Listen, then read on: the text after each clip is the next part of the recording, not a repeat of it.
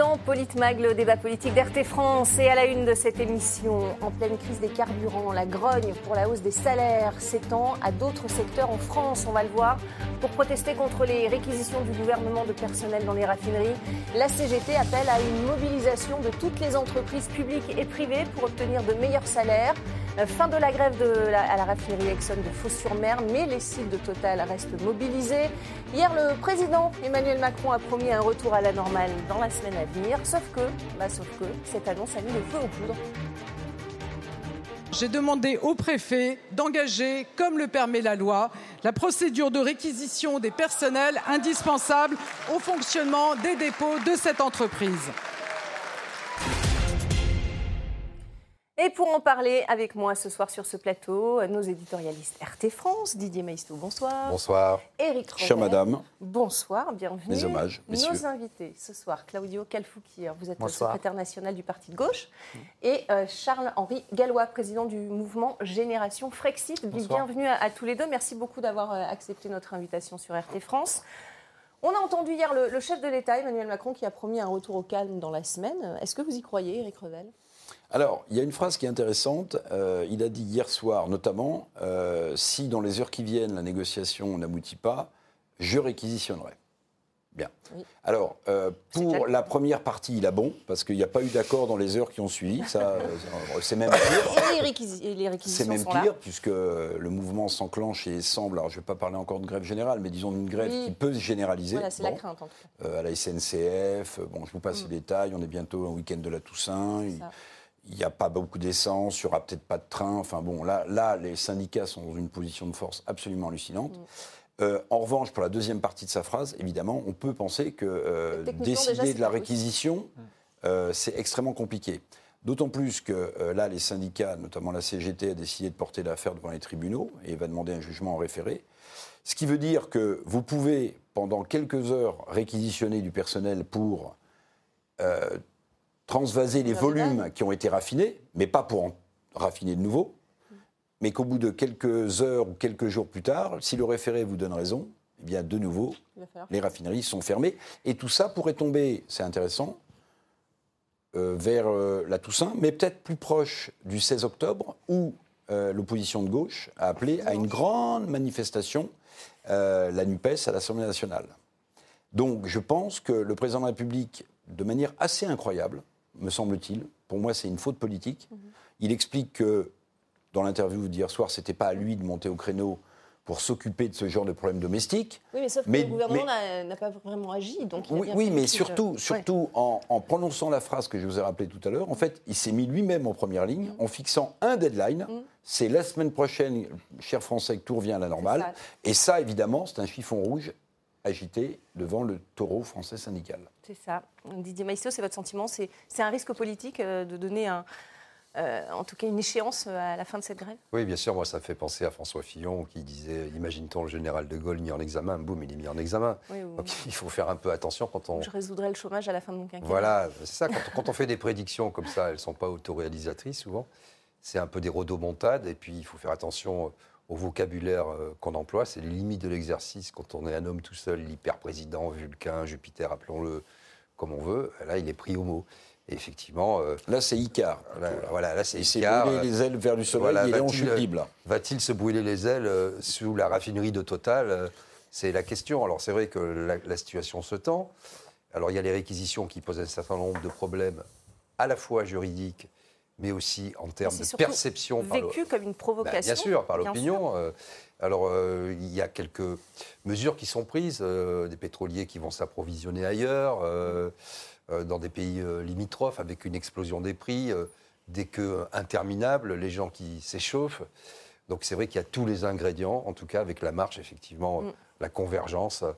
Et puis, on voit aussi des syndicalistes en position de force et par euh, analogie, des gens comme euh, M. Berger, Laurent Berger, qui, apparaissent un peu comme des syndicalistes jaunes, qui signent des accords qui n'intéressent personne. Et on voit bien qu'on est à la fin de ce système dit représentatif. Mhm.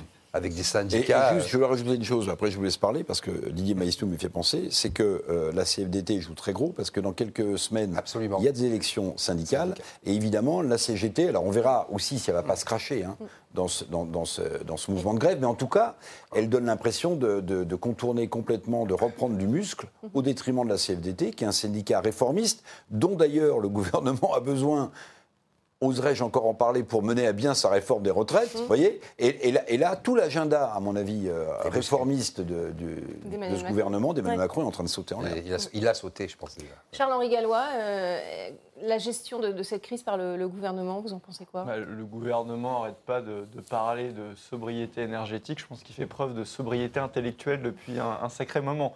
Euh, quand on regarde effectivement s'engager pour un retour à la normale la semaine prochaine, quand bien même il n'a aucune garantie de le faire, c'est pas très intelligent et surtout ça décrédibilise euh, la parole publique. C'est une série finalement de, de promesses en l'air que Mais les Français attendaient, attendaient quelque chose, en tout cas. Les Français attendent quelque chose, pourquoi? Parce que les Français, en fait, ils sont tiraillés entre deux, deux dimensions. Je pense que sur les revendications en tant que telles, à savoir les hausses de salaire, tous les Français voient le problème de pouvoir d'achat qu'on a à l'heure actuelle. On a une inflation qui est environ à 6% en France. À mon avis, on va finir l'année ou au début de l'année prochaine, on sera plus proche euh, des deux chiffres, de 10%. Et les salaires augmentent selon les cas de 2 ou 3%. Donc il y a une baisse de pouvoir d'achat des Français. Et ça, ils le sentent. Donc, quelque part, sur les revendications, ils sont d'accord. Maintenant, il y, a la, il y a la- 42%. il y a la méthode. 42% des, des sondés, en tout cas, soutiennent euh, euh, ces mouvements dans les raffineries. 40% désapprouvent, donc 20% ne, ne se prononcent pas. Oui, il y en a, il y en a Faible- toute une partie. Il y, en a toute une partie qui désapprouve parce que, évidemment, que pour les gens, c'est problématique. Enfin, moi, je suis originaire de province, je sais très bien qu'en province, les gens prennent leur voiture pour aller travailler.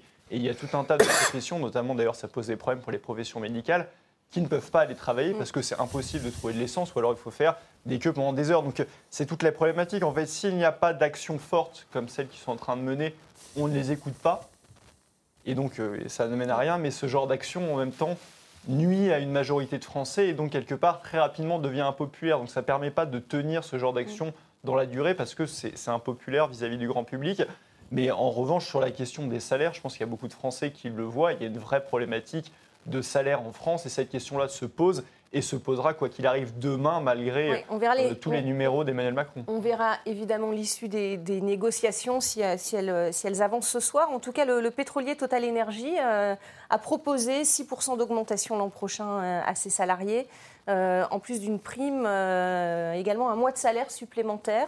Euh, Claudio Calfouquir, finalement, euh, c'est un peu ouvrir la boîte de Pandore. Ça va inciter euh, d'autres secteurs à vouloir aussi une augmentation de salaire, non? Effectivement, on le rappelait d'une certaine manière. Là, euh, Emmanuel Macron, il a, créé une erreur juridique, mais surtout politique, éthique, morale et historique. Euh, la boîte de Pandore, elle était, on va dire, déjà semi-ouverte, et il est en train de l'ouvrir complètement. L'ex fut un temps acteur syndicaliste que, que, que- que je fus.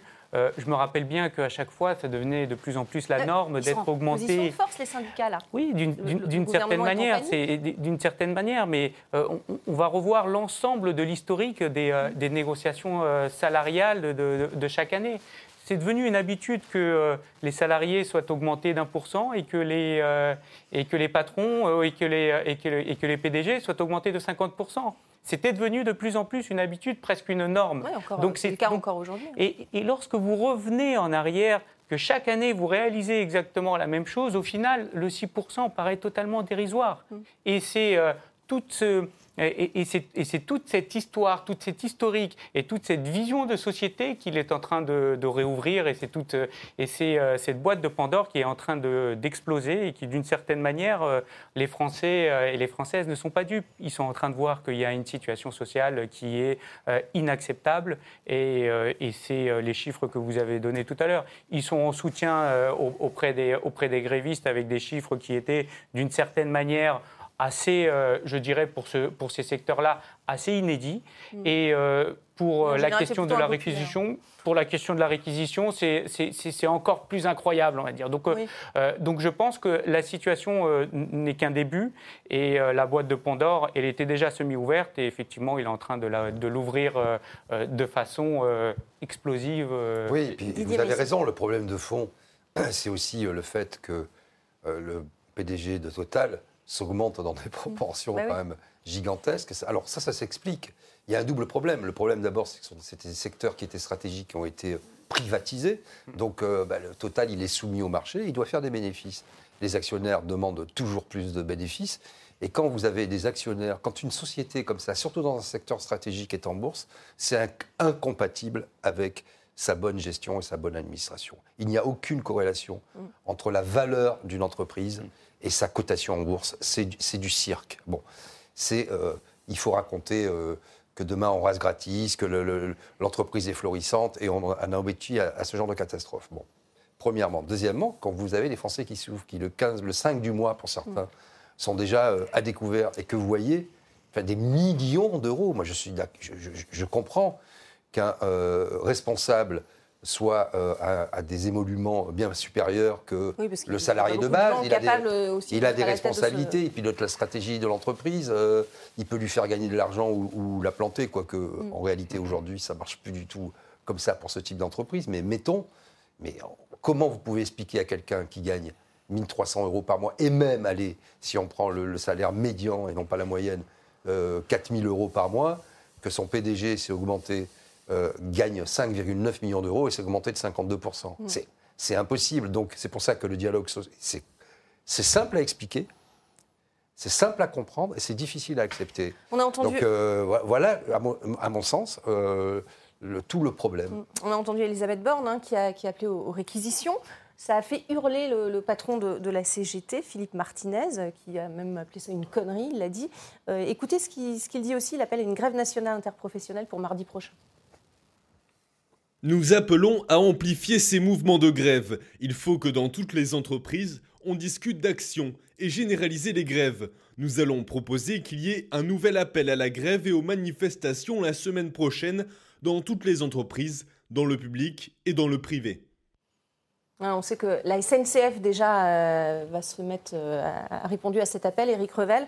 Les dockers également, euh, certains lycées, lycées professionnels également d'autres, pour d'autres raisons. Euh, ça va faire un, un effet boule de neige, cette euh, mobilisation dans les raffineries, selon Bah, on, on verra. Le, le terrain, en tout cas social, euh, est propice à l'extension de- d'un conflit plus généralisé. Maintenant, il faut quand même faire, il faut quand même aussi dire un, un certain nombre de choses. C'est que euh, vous avez une économie française qui est au bord du collapse. Euh, par exemple, Bruno Le Maire, mais c'est passé inaperçu, le ministre des Finances a annoncé que la production industrielle française chutait de 10% au dernier, bah, chutait de 10% Ouais. au dernier trimestre 2022. C'est colossal. Si vous rajoutez à cela l'effondrement de l'indice de confiance des ménages, qui vont moins consommer, euh, je pense qu'on sera nettement en dessous des prévisions du FMI, qui sont de 0,7% Et les faillites qui arrivent, de qui croissance pour 2023. On Donc, sera en récession en 2020. donc c'est bien, c'est bien, ouais. si vous voulez, de défendre, etc. Mais il faut aussi avoir ça en tête. C'est que si vous avez une, une économie qui rentre en récession, je rappelle que c'est deux trimestres de croissance négative de suite, de suite. alors ça aura un impact très fort sur l'emploi. Sur l'emploi.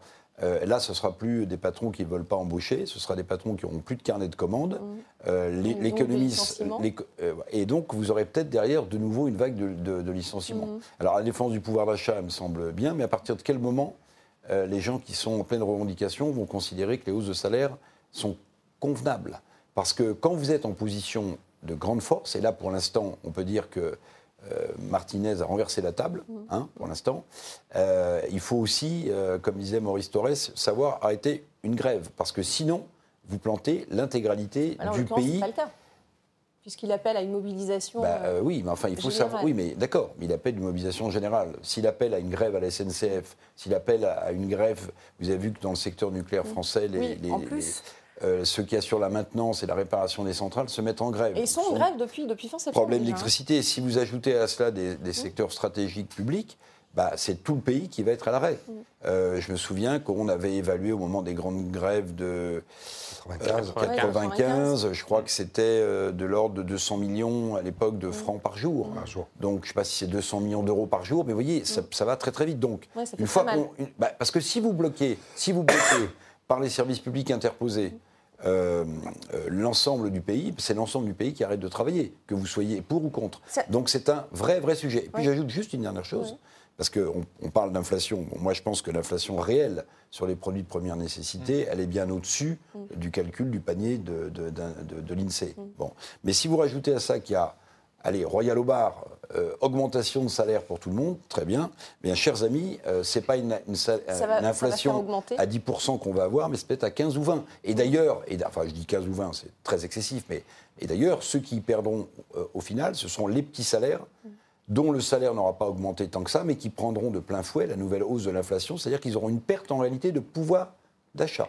Donc j'espère que nos grands syndicalistes qui sont prêts pour la révolution ont bien tout ça en tête, parce que sinon, on peut basculer dans quelque chose qu'on appréhende encore mal. Je souris, mais c'est un peu nerveux. Ouais, Il n'y a pas que les syndicalistes d'ailleurs. euh, le bras de fer, euh, l'heure du bras de fer est venue. C'est ce que c'est ce qu'a dit Clémentine Autain, députée LFI euh, aujourd'hui. Euh, Charles-Henri Gallois, un, un commentaire? L'heure du bras de fer est venue? Non, plus pour rebondir sur ce qui a été dit, moi je pense que grève ou pas, de toute façon, on va être en récession en 2023. Et c'est pas du fait euh, des grévistes, c'est du fait des choix calamiteux qui ont été faits au niveau français et européen depuis des années. Enfin, L'inflation ne vient pas de nulle part. On nous parle à chaque fois du conflit avec la Russie. hein. Exactement. Mm. En réalité, ce qui se passe, c'est que la, la BCE a fait de la création monétaire comme jamais. Le- la taille du bilan de la Banque centrale européenne a été multipliée par 4. Et ça, au départ, ça va sur les actifs, sur les marchés financiers, mais à un moment, vous le retrouvez sur les matières premières, vous le retrouvez dans l'économie réelle. C'est exactement ce qu'on voit, et donc c'est le résultat en fait de cette politique. Et par ailleurs, il y a la problématique énergétique plus franco-française, où le gouvernement a une responsabilité écrasante. Je, je vais évidemment parler du, du nucléaire. Quand on ferme Fessenheim, quand on garde une loi qui veut fermer 12. 12 autres réacteurs Qui nucléaires, n'a et pas été supprimé. qui n'a pas été Non, supprimé. Et donc le, le patron, plus. le, le patron euh, d'EDF qui va bientôt être débarqué, Monsieur Lévy l'avait dit très clairement. Quand on vous met un- une feuille de route où on supprime, enfin on diminue drastiquement le nucléaire, évidemment que vous n'embauchez pas, et c'est pour ça qu'on est incapable de faire face à ce Mm. problème de corrosion des centrales nucléaires à court terme parce qu'on n'a pas assez de personnel. Et donc toute la problématique pour la France, c'est ça, c'est sous-investissement en nucléaire, c'est l'absurdité du marché de l'Union européenne de l'électricité qui indexe en réalité le prix de l'électricité sur le gaz. Vous savez que Bruno Le Maire a dit il y a peu de temps, ça coûte 100 milliards le bouclier énergétique. Mm. Là-dedans, il y a 45%, c'est lié à l'électricité. Donc ça veut dire qu'on va dépenser 45 milliards d'euros juste à cause d'un système absurde qui fait un prix artificiel, les prix gros de l'électricité, qui fait que le gouvernement doit payer, doit endetter la France pour faire mais- face à ça. Donc Oui, mais on marche sur la ça, ça tête. met en colère les Français. Et, et- et ces là- erreurs. et justement, il devrait Donc- sortir du marché de l'Union européenne de l'électricité. D'ailleurs, comme l'ont fait, même si c'est temporaire, l'Espagne et le Portugal, et ils ne le font pas. Et ils se félicitent en disant regardez, avec le bouclier tarifaire, Oui. on protège les Français. Mais sauf qu'en fait, Oui, c'est de la Macron dette. d'ailleurs montré une carte où Voilà, il montrait c'est que de la, la dette. France était très bien placée Oui, en mais termes y Mais de... sauf que c'est de la dette, et la dette, c'est le contribuable français qui le paye. Donc 16e et c'est les Français qui 4e vont payer ce bouclier hier. tarifaire. Plus que, plus que le bras de fer, juste pour euh, finir, c'est euh, l'heure de vérité aussi, parce qu'on est au bout du système, de cette fuite en avant, Euh, que ce soit en matière énergétique, puisque là, sont des, ça ne tombe pas de la Lune, effectivement, ce sont des choix qui ont été faits, qui ont été assumés et expliqués et défendus. hein. Il fallait fermer la, la centrale Fessenheim, etc. Je ne reviens pas sur le sujet, Madame Borne l'a fait mieux que moi. Euh, mais aussi euh, la question euh, du quoi qu'il en coûte, qui a abouti finalement à différer, et on le voit aujourd'hui, c'est en train d'exploser les faillites, et elles vont exploser probablement dans le dernier trimestre. Et puis la baisse, la hausse des taux d'intérêt, avec tous les mécanismes que l'on connaît de la BCE, ce qui font que les ménages ne peuvent plus emprunter, euh, sont pris à la gorge. Et, euh, le risque, on en parlait euh, la dernière fois, c'est la stagflation, c'est-à-dire une stagnation, euh, une inflation avec aucune croissance, ou voire de la récession. Vous parlez Donc, du, euh, du système. Euh, François Ruffin, qui est allé euh, euh, sur le site de Total Énergie à Gonfreville, aujourd'hui parle d'un déchirement de la, de la nation. Écoutez-le. Je vous dis mon inquiétude. Mon inquiétude, c'est qu'on aille vers un déchirement de la nation. Avec, euh, c'est pas des super profits, c'est des méga profits, c'est des hyper profits, c'est des gens qui se gavent là-haut en toute. euh, et avec du mépris. Quand il faut attendre 15 jours de grève pour qu'on commence à dire qu'on va se mettre à négocier, ça veut dire qu'on n'existe pas. Voilà, Claudio Calfouquier. Alors évidemment, il y a euh, la marche euh, LFI euh, qui, est, qui est appelée pour, pour dimanche. Il se positionne, la LFI, sur, sur ce dossier? De déchirement, en tout cas de la nation? Bon, écoutez, on s'est, on s'est positionné assez clairement sur, euh, sur la question un peu des, euh, des grèves. Mm. Enfin, effectivement, moi qui, qui, qui ai connu, qui ai réalisé des grèves, qui ai poussé des grèves, c'est, c'est, c'est jamais fait à- à- à- avec plaisir. Et, et- et Mais les c'est premières souhaitable selon vous, contrairement à ce que, ce que dit Eric moi, je, moi, je pense qu'avant tout, c'est c'est- c'est jamais fait avec plaisir. Mm. Et par conséquent, une grève, les premiers qui sont touchés, ce sont les grévistes. Et lorsqu'on fait une grève, on ne le fait pas par hasard. Et on le fait toujours avec des, euh, avec des réflexions euh, qui sont pour euh, l'avenir euh, des salariés et l'avenir de l'entreprise et l'avenir de son environnement. Donc je pense que les, un, un syndicaliste a toujours ce, ce- ce rôle de, de- de pousser d'avoir une vision de société, chose que malheureusement Macron n'a pas forcément. Et, euh, et- et en écoutant un peu les, les, les événements géopolitiques, ou en tout cas le contexte un peu économique qui est, qui est- qui est en, train de, en train de sortir, je pense que c'est aussi ça que l'on pêche. C'est que euh, euh, cette, euh, notre société, ou en tout cas la vision néolibérale qui est, en train d'a- d'apporter Macron, touche l'ensemble des pans de la société. Et malheureusement, ça a marché nulle part. Le néolibéralisme, là où il est passé, ça a provoqué des situations de grève, des, situations de révolte sociale. Vous n'avez qu'à voir qu'en Amérique latine ce qui s'est passé, en Afrique ou dans d'autres ou dans d'autres pays. Et je pense que euh, malheureusement, si on, si on, si on, si on s'entête à aller vers, euh, vers ce chemin politique, on arrivera à des situations qui seront bien évidemment euh, euh, malheureuses, mais qui seront euh, des, des situations de déchirement, mais des déchirements, je dirais, beaucoup plus euh, sociétales, des, des- déchirements qui, ont, qui, qui parfois provoquent des, des, crises encore plus graves. Donc effectivement, il est encore temps, je pense, il est encore temps, on peut encore augmenter les salaires, on peut encore euh, réfléchir à, à des négociations avec Alors, les, avec les pouvoir le faire, parce que les entreprises aussi sont touchées par la crise énergétique. Mais, hein. mais bien sûr, mais je ne pense pas que Total soit la première à, à- à être, touchée avec, euh, à, à cette crise énergétique. Et je pense que déjà, euh, certains grands groupes qui ont énormément de sous-traitants et qui peuvent donner euh, l'exemple peuvent déjà commencer à le faire. Et c'est le cas de Total et c'est le cas de beaucoup d'autres entreprises. Éric Revel? Bon, déjà une petite réflexion sur ce que M. Ruffin vient de dire. Mhm. Euh, c'est un politique madré, donc évidemment, euh, la NUPES et LFI sautent sur l'occasion de sortir de l'ornière dans laquelle ils sont depuis Ben voilà, des semaines et des semaines de avec M. Katnins, etc. Donc là, c'est prodigieux. Ses camarades, la révolution est pour demain. Donc on- LFI remonte à cheval. Et ça donne ce On genre de propos affaires. quand même un peu, un peu, un peu exagéré, parce que si on en est à un déchirement, bientôt un député de la France insoumise va nous annoncer qu'on est au bord de la guerre civile. Enfin, vous voyez, c'est quand même, il faut quand même faire attention quand on est un homme politique Emmanuel Macron a déjà dit qu'on était en guerre. hein. Voilà, maintenant deux choses euh, que j'aimerais quand même vous dire. Moi, je ne partage pas quand même votre vision très angélique euh, de la grève et du syndicalisme, vous voyez Parce qu'il faut quand même euh, rappeler que euh, les, les syndicats en France sont ultra, ultra, ultra minoritaires.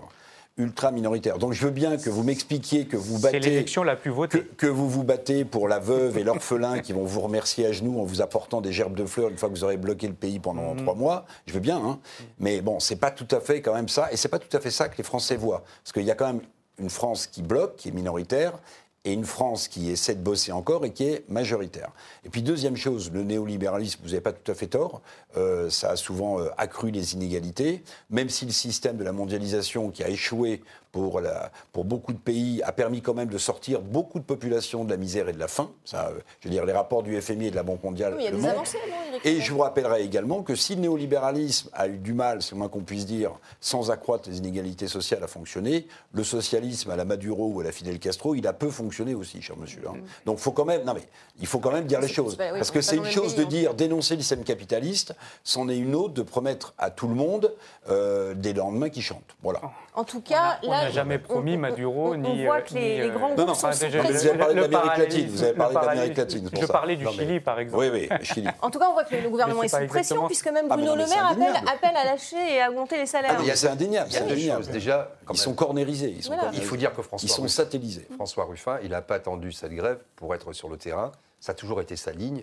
Et peut-être d'ailleurs n'est- n'est-elle pas, Oui, il est assez- dans son rôle, bien sûr. n'est-elle pas assez majoritaire au sein de la France insoumise et de la NUP. C'est un autre sujet. 34% des Français soutiennent ou ont de la sympathie pour la marche contre la vie chère Voilà, et mais contre bon, l'inaction euh, climatique qui va se tenir dimanche. Ok, bon. Enfin, 34%, c'est Oui, mais pas une majorité. 34 sont. Non, mais indifférents. il y en a- oui, oui, mais y j'ai pas y fini. Il y en a donc 66% Non. qui ne sont pas favorables. Non, mais non, disons non, non, déjà- 34% sont indifférents Oui. et 32 ils sont opposés.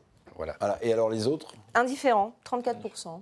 Donc ils sont quand même majoritaires. Non, mais disons que voilà, François Ruffin n'a pas attendu euh, cette opportunité pour enfourcher le cheval euh, et y aller. Il a été de tous les combats euh, avec euh, les ouvriers. C'est sa fibre, c'est son Non, milieu. Didier Bah oui, bien sûr. avouez que ça lui offre quand même une Non, mais- super porte de sortie. Évidemment. Pas lui spécialement. Bon, mais- à LFI. Euh, J'allais dire-.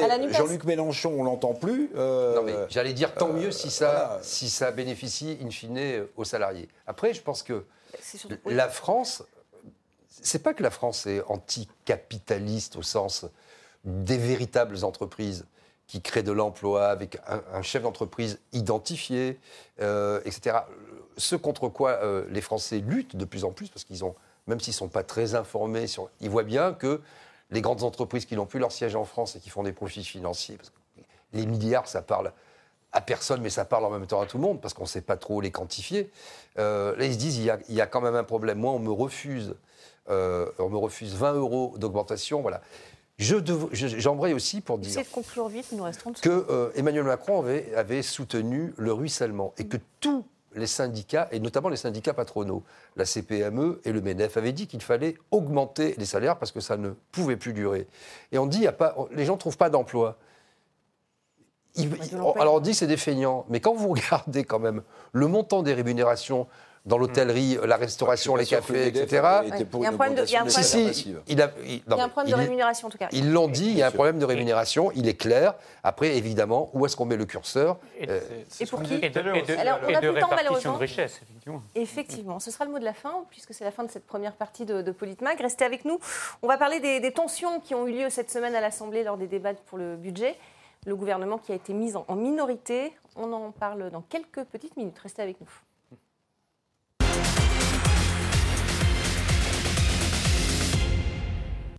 Bienvenue dans cette euh, deuxième partie de, Politmag. On continue de débattre avec euh, nos éditorialistes et nos invités. Euh, Cette semaine, le, le gouvernement a, a bataillé dur à l'Assemblée nationale. Il y a eu pas mal de tensions à l'occasion de l'examen du projet de loi de programmation budgétaire. L'opposition a rejeté 7 articles sur 26. Un huitième de ces articles ont été carrément supprimés. Des ministres euh, traités de lâches, d'insolents, des députés de la majorité euh, mis en minorité lors du débat, d'où la colère, regardez, du ministre des Comptes publics, Gabriel Attal. maîtriser sa dépense publique. Moi, je veux dire que ce qui s'est passé ce soir sur ce texte est grave. C'est grave pour notre pays. Le message qui a été envoyé, c'est qu'une coalition de l'irresponsabilité a envoyé l'image d'un pays qui est incapable de se fixer comme objectif de maîtriser sa dépense publique. Les propos qui viennent d'être tenus par le ministre sont inacceptables. Vous n'avez pas, monsieur le ministre, à traiter les députés d'irresponsables comme vous le faites. Voilà pour cette passe d'armes entre André Chassaigne et Gabriel Attal. Euh, Éric Revel, une coalition de l'irresponsabilité. Il a eu raison de s'énerver, euh, le député Chassaigne, selon vous? Euh, oui, Oui. je pense qu'il a eu raison. Il a eu raison, mais là, celui ça traduit quelque chose qui va nous permettre de faire la, la- la liaison, me semble-t-il, avec notre débat précédent Oui, sur. Parce qu'en réalité, le gouvernement se conduit comme si il avait une majorité à l'Assemblée Mmh. et qu'il n'avait pas perdu ces élections-là. Résultat des courses, ce qu'on on assiste dans la rue Ouais. au fait, au rappel euh, au président de la République qu'il n'a pas de majorité pour gouverner et que les syndicats peuvent très bien bloquer le pays. Alors ça vous semblait contradictoire avec ce que je disais tout à l'heure, mais moi je ne suis pas au gouvernement, mais ça veut dire que le gouvernement n'a pas pris en compte ce petit détail qui n'en est pas un, évidemment, qu'à l'Assemblée nationale, ils n'ont pas la majorité. Mais la pire des traîtrises, euh, me semble-t-il, pour le ministre Attal, c'est peut-être euh, certains votes d'amendement, mais c'est surtout la trahison du modèle. Oui. Son principal allié, qui a voté un amendement avec euh, le- les LR je crois le Rassemblement national et sans doute la NUPES, Oui. sur la taxation, la super taxation des dividendes. Ça. En fait, l'air de rien, François. Bayrou euh, est sur la ligne de départ pour 2027. Il commence à faire donner de la voix à ses troupes. Et l'air de rien, on a assisté à un truc absolument incroyable. C'est la prise en tenaille de ce gouvernement avec d'un côté la rue et de l'autre côté une majorité ultra relative à l'Assemblée nationale qui est en train de se couper en plusieurs morceaux avec le drapeau de Bayrou qui dit non, non, mais vous inquiétez pas, il n'y a pas de problème, mais en fait, qui vient de faire basculer Et quelque chose à l'Assemblée nationale. Euh, Didier Maïsto, on, on l'entend, euh, coalition de l'irresponsabilité. Le chef de l'État hier parlait aussi euh, à l'appel à la responsabilité. En gros, si ça marche pas, c'est irresponsable et c'est les autres. Ça, c'est le problème de la Startup Nation et de tout ce personnel politique. C'est les députés Internet qui n'ont pas de profondeur, ni d'épaisseur, ni de connaissances historiques, ni de l'Assemblée, et qui n'aiment pas leur peuple, et qui n'aiment pas euh, leur pays, en fait. hein. Je- J'en dirai pas plus. Qu'on voyait, euh, après qu'on partage ou pas les idées de M. Chassaigne, euh, il y a quand même un- trois mondes qui, qui les séparent. Euh, donc après, euh, la coalition de, de l'irresponsabilité, euh, bon, tout ça, ce sont des mots vides de sens. Je rappelle que le quoi qu'il en coûte a beaucoup par, par la creusé majorité. hein. les dépenses publiques euh, comme, euh, comme jamais. Oui, mais elle a permis de payer du chômage non, partiel, elle a permis d'amortir cette crise de la Covid. Non, non, mais- Sinon, là, il y aurait peut-être eu des gens dans la rue bien plus tôt. Je, je, je conteste Vous n'avez pas pas. le droit de Monsieur sortir. Maïsto. Je dis simplement. Vous n'avez pas le droit de sortir. Oui, bon, enfin, il serait Non, mais je dis que la, la contrepartie de ça, c'est d'avoir aujourd'hui le premier budget de l'État qui est le service de la dette, à égalité avec celui de l'éducation nationale. C'est comme, en fait, un, foyer, un ménage qui s'est endetté et qui, tous les mois, avec son crédit revolving, paye les intérêts de son prêt et ne rembourse jamais euh, son capital. Alors, c'est vrai que de donner des leçons euh, quand on, on a fait ça, de toute Enfin, façon. le dernier budget en équilibre, c'était sous Voilà. Giscard. Donc, C'est ce que tous les j'allais dire. gouvernements qui se Tous sont les succédés, euh, gouvernements, ils ont tous fait ça. Quand Giscard euh, est parti, il y avait, il y avait zéro dette. Le PIB était, euh, était- enfin, je veux dire, le, le, le déficit, il n'y avait pas de déficit. Tout était- il n'y avait, il y avait rien, quoi. Et donc là, aujourd'hui, ils sont tous euh, coupables et responsables. Claudio Calfouquir, est-ce que c'est une victoire, euh, le fait que euh, l'amendement a largement été adopté pour mettre en place cette majoration temporaire de 5 points du prélèvement forfaitaire unique afin de dissuader les entreprises justement à, distribuer les résultats exceptionnels sous forme de super dividendes? LFI s'en est félicité.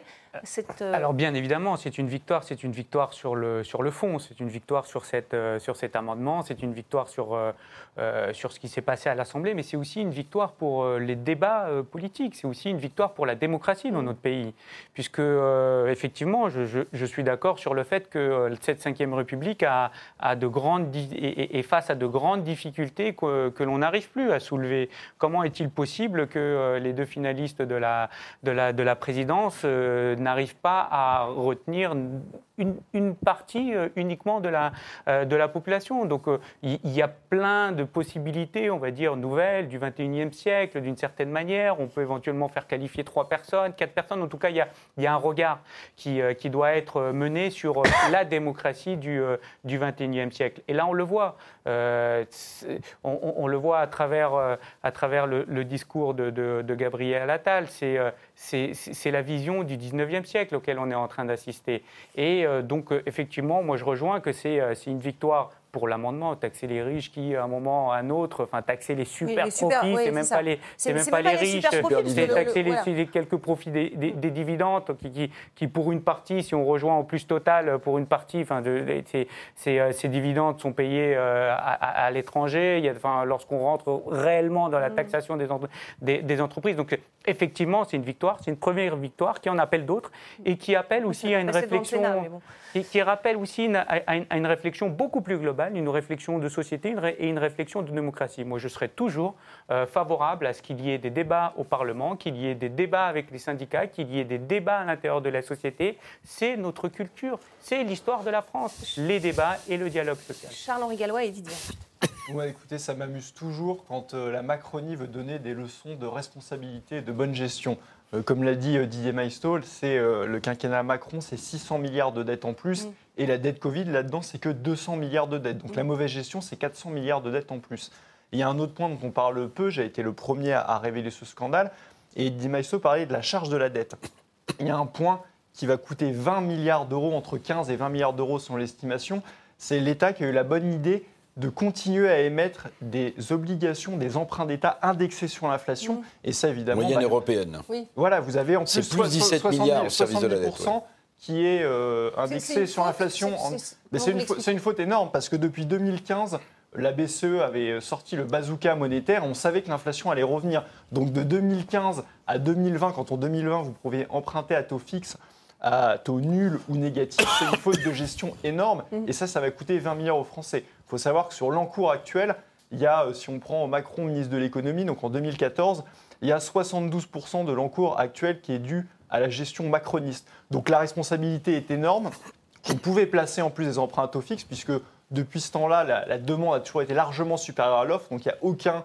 Toutes les justifications que donne Bruno Le Maire là-dessus ne tiennent pas la route.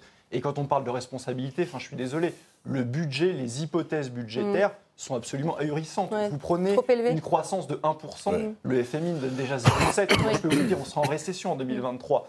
Ils prennent des obligations d'État comme si on pourrait emprunter à 2,60 à taux fixe. On est déjà à 2,9 et ça va continuer à augmenter. Donc ça, c'est faux. Et même l'hypothèse d'inflation, il donne une inflation à 4,2%. La Banque de France elle-même donne une fourchette entre 4,2 et 6,9. Je peux vous dire qu'on sera plus proche des 6,9. Donc en réalité, le gouvernement, c'est une copie de cancre qu'il propose et il est complètement irresponsable et disqualifié pour donner des bonnes leçons budgétaires quand on voit le résultat et quand on voit ce scandale. L'ai- je l'ai surnommé OATI Gate. Mais vraiment, d'un point de vue des finances publiques, on parlait beaucoup de l'affaire McKinsey. McKinsey, c'est un milliard d'euros. Là, vous avez quelque chose qui est 20 fois pire pour les finances publiques. 20 milliards d'euros, c'est un quart des recettes annuelles de l'impôt sur le revenu.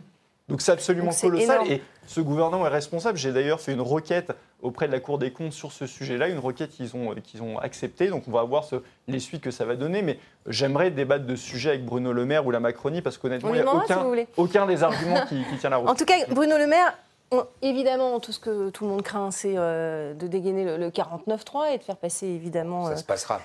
voilà, vous voyez ce qu'en a dit Bruno Le Maire ce matin. Il dit non, mais c'est pas exclu. Nous avons tout notre temps. Ce ne sera pas aujourd'hui, ce ne sera pas demain, ce ne sera pas cette semaine le 49-3. Je prendrai tout le temps nécessaire pour aller au bout de ces débats. À la fin des fins, il faudra un budget pour la France. Voilà, il faudra bien un budget pour la France. euh, Oui, mais c'est compliqué. euh, Un 49-3 aujourd'hui, ce serait impensable. Enfin, Non, mais dans la suite de ce que disait aussi Éric Revel, il y a une lecture euh, politique, voire politicienne. Mm. On est dans le second mandat. Emmanuel Macron ne pourra pas se représenter. Euh, ils ne veulent pas être jetés avec l'eau du bain. Qui, il? Bah, Le Modem avec François Bayrou, qui, qui est un peu la spécialité euh, du traître souriant. Euh, et puis vous avez euh, Horizon. Philippe qui n'a rien. Comment est-ce que vous voyez d'ailleurs cette. euh, Ah bah, ça, va être, ça va être compliqué parce que Pourquoi ils ont fait ça? Pourquoi est-ce qu'ils ont, ils ont pas rallié Emmanuel Macron, d'une certaine manière, il avait anticipé. Il a dit bon, bah, écoutez, dans tous les pays, c'est comme ça. Eh ben, je vais faire. J'ai pas de majorité absolue. Je vais. Pourquoi les avoir lâchés, alors? Bon. Non, mais la, la question aujourd'hui, c'est que il va falloir. Parce qu'en France, tout est rythmé par l'élection présidentielle. Euh, Bérou, euh, il, il a dit après, il, a reculé. Oui, il a dit non. Oui, oui, oui, il a dit non. C'est un non qui, veut- qui, qui vaut oui. Mm. Édouard Philippe, c'est un secret de polichinelle, on sait bien. Voilà. Et donc, ça peut se recomposer parce que vous avez euh, des porosités, euh, et même plus que ça, entre euh, les républicains, tendance euh, Olivier euh, Marlex euh, et Édouard Philippe, ça peut faire une majorité. Vous voyez, donc tout ça, à terme, c'est ça qui est en train de se recomposer, euh, parce qu'en France, la seule chose qui intéresse les hommes politiques, c'est l'élection présidentielle. Claudio Calfucchi, vous voulez réagir à ça? Écoutez, Sur les petits calculs, euh, justement, euh, de. je je sais pas, politique pour je, se je sais pas quels sont les calculs de, de- de la Macronie actuellement, et, et c'est- moi mon regard se tourne plutôt sur euh, la situation politique en, en France actuellement et sur la situation un peu auquel on est en, on est en train de vivre. Et euh, dégainer le 49-3, comme vous dites, euh, c'est euh, une manière de, de montrer qu'on est euh, face à une, à une situation antidémocratique, mais, Mais- surtout face à une situation qui est euh, de cette Ve République qui est un peu euh, usée et, et- et au final, on donne encore une fois de plus, on ouvre une fois de plus la, la boîte de Pandore. Et je le disais tout à l'heure, euh, ce sont des choses dans les différents pays où il y a eu des politiques néolibérales, ça n'a jamais bien marché. Et ça s'est souvent, voire quasiment tout le temps, terminé avec une situation Si de vous révolte. Bah, de révolte, so- de révolte 49.3 pour la loi sociale. travail, c'est passé. Hein. Oui, mais ah, au bout d'un moment, oui, ça passe. Vous passez une première fois, vous Là, passez une seconde fois, vous passez une troisième fois, vous passez, et tout d'un coup, vous comprenez pas pourquoi, mais le fil est cassé. ouais, et c'est- dans différents pays cette De- situation qui est arrivée. Et je pense qu'en France, qui sommes un, un- un- un peuple qui euh, connaissons un peu euh, certains antagonismes, on est assez conservateur, mais en même temps, on, est, euh, on, on- on montre notre caractère. On exprime un peu les choses. et, ça crée des situations justement. Depuis la version du calendrier, la démocratie a changé de rythme.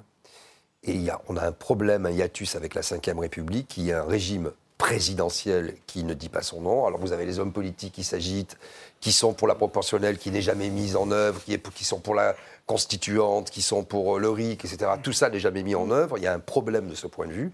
Ça marchait avec le septennat et avec l'ordre inverse du calendrier et avec des personnalités fortes qui avaient le costume pour endosser ça. Ça ne marche plus aujourd'hui.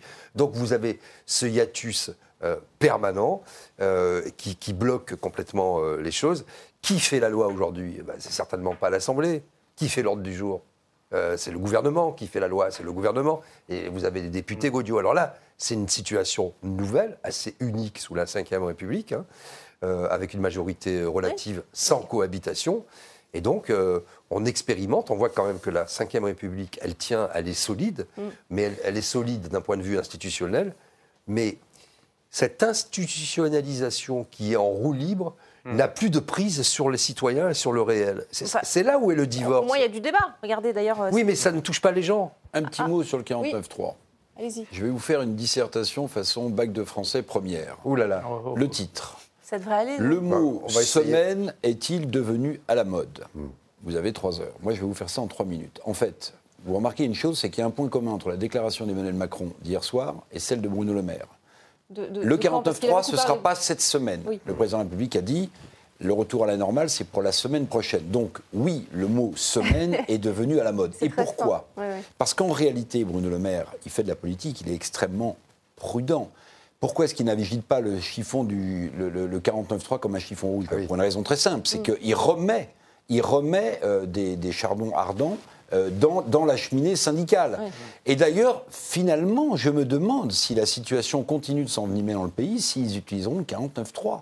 C'est même pas sûr. Mais Parce que là, Emmanuel ça peut Macron être un a dit aussi déclencheur. qu'il mènerait ses réformes coûte que coûte. Oui, oui, oui, oui, oui, oui, oui. Il y a le bah, ça, CNR, oui, oui, il y a le. CNR, ils Mais ce que je veux dire, c'est que l'opposition entre l'utilisation du mot semaine, Mhm. ça ne sera pas cette semaine le 49.3, ça sera la semaine prochaine le retour à la normale pour le chef de l'État. Eh bien, si ce n'est pas le cas, vous verrez que le 49.3 ne sera pas utilisé la semaine prochaine. Parce que sinon. Il là, pas vous l'utiliser risquez... tout le temps en plus, donc il vaut mieux Non, garder non, vous ses- pouvez l'utiliser une fois pour le budget et une autre fois pour la Non, session. et Vous puis pouvez soyez- l'utiliser soyons clairs, toute cette, cette- voudrais- on- cette histoire, parce Non, reste pas beaucoup semaine, temps bonne disserte. très vite, cette Non. histoire de les, les incite sans doute à une extrême prudence, sinon à la modestie, parce que nul ne peut dire modestie, on dans, une, dans une semaine ce qui se passe. Personne ne Non, sait ce qui va se passer. Quoi. Alors, on va voir en plus avec euh, ces mobilisations dont on parlait dans la première partie. En tout cas, cette semaine, le député euh, Rassemblement national, Alexandre Loubet, a interpellé Bruno Le Maire, encore lui, sur la souveraineté industrielle de la France. Regardez cette passe d'armes. Monsieur le maire, vous avez travaillé, il fut un temps pour Dominique de Villepin, qui avait dénoncé la lâcheté de ceux qui refusent de défendre les intérêts de la France. Aujourd'hui, le lâche, c'est vous. J'ai l'honneur de demander des excuses solennelles au Rassemblement national pour avoir employé le terme de lâche à une personne qui a toujours fait preuve de courage dans son engagement politique depuis 20 ans, qu'il fait de la politique au service de la France et des Français. Merci.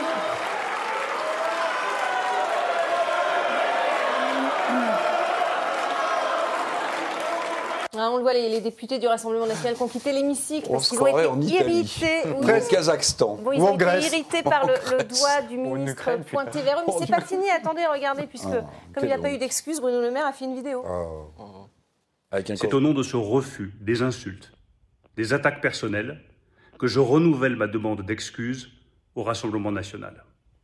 Voilà. Bon, il les cherche, il les a pas. Euh, réaction, Charles-Henri Gallois C'est mignon, Cal- Calimero. Euh, le maire, on l'a plutôt vu comme le, le parrain, euh, Bruno Le Maire, a pointé du doigt et a menacé Mm. euh, dans l'hémicycle. Donc c'était absolument dingue. Surtout qu'en fait, qu'est-ce qu'il reproche? Il explique que lâche, ce serait une insulte. Il faudrait qu'il prenne un dictionnaire. Lâche, c'est pas une insulte. Bah. Oui. Et en plus de ça, c'était très factuel en fait ce qu'a dit le Bah, C'est député pas très Loubet. valorisant. C'était pas très valorisant, mais il n'empêche Non, mais que. il n'empêche que c'était. traitez-moi de l'avait lâche, je utilisé. prendrais pas c'est ça pour pas- un C'est- compliment, C'était assez factuel s'il parlait de politique industrielle. Or, il était Non, euh, rien. factuel, le député, il expliquait la liste en fait des trahisons industrielles de la Macronie. C'est ça. Il a parlé d'Alstom, il a parlé ça, de c'est Emmanuel il a Macron, parlé, ministre des Finances. il a, il a parlé, euh, Ah ouais. il a parlé. euh, Il y a un truc extraordinaire. Et, donc, là, il parlait d'excellence. Mais En fait, il a raison. Il y a un problème de lâcheté. On pourrait même un problème d'abandon des intérêts industriels de la France.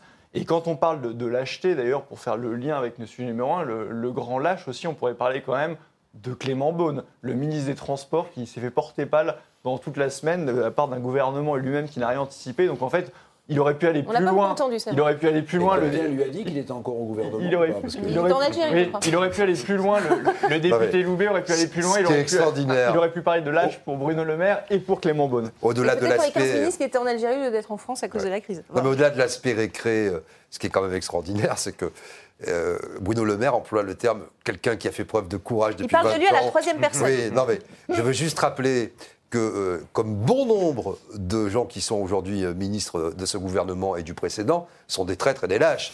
C'était quand même lui qui a trahi. Ils ont tous trahi leur parti, ils ont tous été lâches, parce que je rappelle quand même que tous ceux qui sont au gouvernement aujourd'hui, lui par exemple avait dit, euh, Macron, euh, c'est l'homme sans vision, sans projet, c'est une coquille vide. Bon, euh, alors bon, je ne sais pas si Il c'est était là. visionnaire en tout cas à l'époque. Oui, il était visionnaire. Donc bon, tout ça, ça, Ouais. ça passera. Bon, ça fait partie du cirque et évidemment aussi à l'Assemblée. Bah, Il y, a- il y a longtemps qu'on n'a pas vu une assemblée aussi tendue. Oui, mais Moi, ça- je pense ça que ça reflète euh, l'état de la société française. Elle est électrique. Bah, extrêmement tendue. hein, Il y a une opposition. enfin, c'est rare de voir un ministre des. Finances se lever et en venir presque aux mains avec euh, Oui. Un leader de oui, l'opposition, en l'occurrence Madame Le Pen. Mm, hein. ça. D'habitude, ils pouvaient dérouler. Là, effectivement, il y a une opposition. Ils sont crispés. Ils voient que la situation Ils sont économique aussi, il faut dire va être que catastrophique, que leur budget ne tient pas la route, et donc ils sont vraiment, ils sont vraiment à cran. Et- Non, et- puis rappelons-nous, il y a quelques, quelques semaines où il y a- on parlait encore des oppositions raisonnables, et le RN était une opposition raisonnable, et euh, peut-être les Républicains aussi, LFI et la NUP, pas du tout. Là, tout a volé, tout est en train là aussi de voler en éclats. Oui, si on considère que le RN a outrepassé, enfin ils ont raisonnable, oui, mais bon là, je Non, mais sais je pas non plus. euh, non, mais je veux dire on sur aurait pu le- rester tranquille. Sur le fait de, que ça pourrait bien se passer, d'être Oui. une opposition raisonnable, rationnelle, propre sur elle, accompagnant euh, pour l'intérêt du pays euh, l'exécutif quand ça valait le coup, on est très très loin de, de ça. Claudio Calfouquir, vous voulez réagir à cette séquence? Peut-être que ça se passe comme ça aussi en Amérique latine. Euh, Je ne sais pas si en Amérique latine ça se, pa- ça se passe comme Je ça. crois mais ça- se dessus. Je, je pense que ça s'est déjà passé comme ça dans différents Ouais, parlements ouais, européens. Donc, euh, non, non, je, je, enfin, moi, je n'ai pas de commentaires à faire sur cette, effectivement, vous l'avez dit, de cours de récré ou, sur, ou sur ces situations. En tout cas, on sent une certaine nervosité du gouvernement. hein. Nous, ce qu'on dit souvent, c'est qu'on lâche rien sur euh, les volontés un peu euh, populaires et sur la situation sociale qui est, qui est, qui est actuelle. Et donc, du coup, euh, je pense que le, le- le fond montre qu'il y, a une- il y a une véritable situation qui est tendue euh, au sein de ce, de, ce, de ce gouvernement. Et je dirais, ils ont raison d'être tendus, puisque euh, les Français sont tendus, les Français sont dans une situation qui est, euh, qui est de plus en plus euh, dramatique. On le rappelle depuis des semaines, depuis des mois et depuis des années. Et je pense que cette vision qui nous est euh, manquante pour, pour la suite, il faut rappeler que quand même nos différents fleurons euh, nationaux ont Oui. été construits grâce aux volontés de l'État, grâce à des volontés politiques. Si EADS, il y a Airbus ou d'autres sociétés actuellement existent, c'est grâce justement à des réflexions de vision d'État, c'est grâce à des réflexions Oh, qui ont été, d'autres qui les ont ont été, détruits. qui ont été menées et pas le cas de Alstom ou le Mm. cas des, des, euh, des différentes entreprises sous le gouvernement Macron ou sous, le gouvernement ou sous les gouvernements précédents. Précédent. On va suivre en tout cas cette actualité euh, sociale aussi. Euh, on va passer au coup de cœur, coup de gueule de Politmag.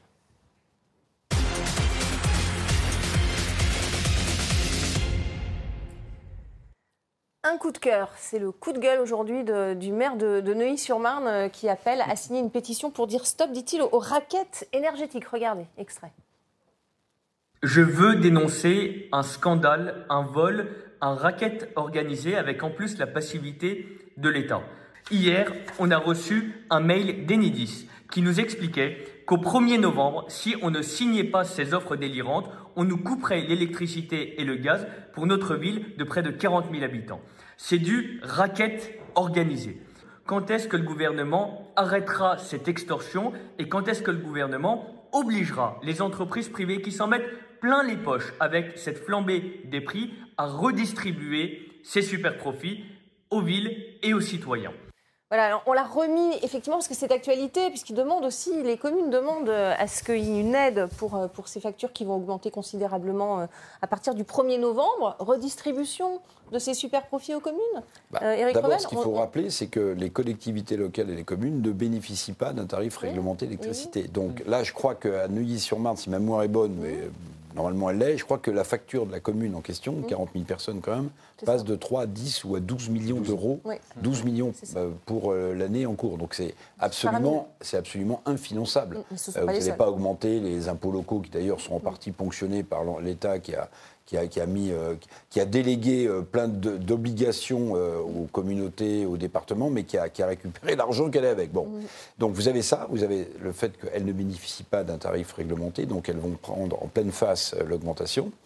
Et puis, il y a aussi l'idée, vous le rappeliez tout à l'heure très justement, qu'en en fait, on s'est fait mais fourvoyer dans cette affaire d'électricité en Europe. Et fourvoyer, vous avez très bien expliqué le mécanisme tout à l'heure, mais le fait de baser sur le prix du gaz, euh, le prix de l'électricité. Et je rappelle d'ailleurs, j'ai vu qu'on allait fournir du gaz à l'Allemagne. Je ne sais pas si Oui. vous avez Oui. vu. Non, mais c'est exceptionnel. Ça y est, c'est parti. Aujourd'hui, on fournissons en du fait, gaz à l'Allemagne. Là-dessus, c'est énorme. Ça me rappelle le Covid. Au début du Covid, on a fourni des masques à la Chine. Oui. Et là, au début de la crise énergétique, on fournit du gaz à l'Allemagne. Donc on a l'impression que la mantra, le, le credo de la Macronie, c'est l'anti-France finalement. Et puis je la France juste après. une petite chose, parce que hier, dans l'interview, le chef de l'État n'en a pas parlé euh, du tout. Il n'y a aucun mea culpa sur le désinvestissement dans le secteur nucléaire euh, depuis qu'il est, au pouvoir. Alors, c'est pas le seul. Il n'a pas été Euh, Hollande-. Non, mais ce que je- bah, si, si, il a, il a un peu. Il a même expliqué, à mon avis, une contre-vérité.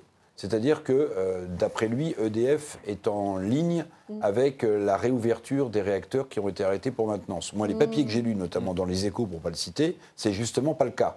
C'est justement pas le Ouais. cas. Il y a déjà du retard. Plus Même- une même- grève même qui va? Alors là, si vous voulez, donc on n'évitera pas des coupures, a dit d'ailleurs un représentant Voilà. d'EDF, Non, mais on voit bien- que, que l'hiver, même si l'hiver est doux, on n'évitera pas les coupures en France. Formidable. On a expliqué pourquoi ces secteurs-là de stratégiques devaient être complètement nationaux. Bon. Mais je rebondis, ça me donne l'occasion, sur cette histoire du début du Covid. Euh, C'est- C'est c'est important, très vite. Il y a un avion qui a été affrété par le ministère des Affaires étrangères et par qui? Par LVMH. Pourquoi? Il y a 17 tonnes de matériel, tous nos masques. C'est passé complètement inaperçu. Nos gants, nos blouses, euh, des produits, euh, etc. Ça a été envoyé là-bas parce que c'était c'est leur premier marché, euh, la Chine. Donc euh, voilà. Vous voyez Donc quand euh, les intérêts privés le priment des- sur l'intérêt public, ça donne des- ce genre de dérive. Et sur le cri d'alarme de, de ce maire de, de Neuilly-sur-Marne? Mais oui, mais de toute façon, comme l'a dit Eric, en fait, l'État s'est déchargé des responsabilités, n'a pas abondé complètement le manque à gagner, par exemple, sur la taxe d'habitation. Aujourd'hui, vous avez le, phénomène, mais ça, tout le monde s'y attendait, euh, euh, les taxes foncières qui littéralement explosent jusqu'à plus 30% dans certaines communes. Donc, euh, on va être dans ce truc complètement fou où les communes vont euh, pas pouvoir payer leurs factures. où les services publics vont être réduits. Voilà, elles vont essayer de ponctionner le manque à gagner par rapport à l'État, euh, parce qu'il n'y a plus de péréquation comme avant, et donc elles vont augmenter leur taxe d'habitation. Alors bon courage pour les mois qui viennent. Est-ce quelle est la Et je solution rappelle que 60% des Français sont propriétaires, et souvent des petits propriétaires. Oui. Alors, Claudio, Claudio Calfouquer, Oui. il vous reste 30 secondes. Je, je pense qu'il y a un autre gros mot qui, n'a- qui, qui- qui- qui- qui a aussi été oublié euh, au sein du, du gouvernement, c'est celui de l'austérité. On n'a plus le droit de dire qu'il y a de l'austérité. Mm.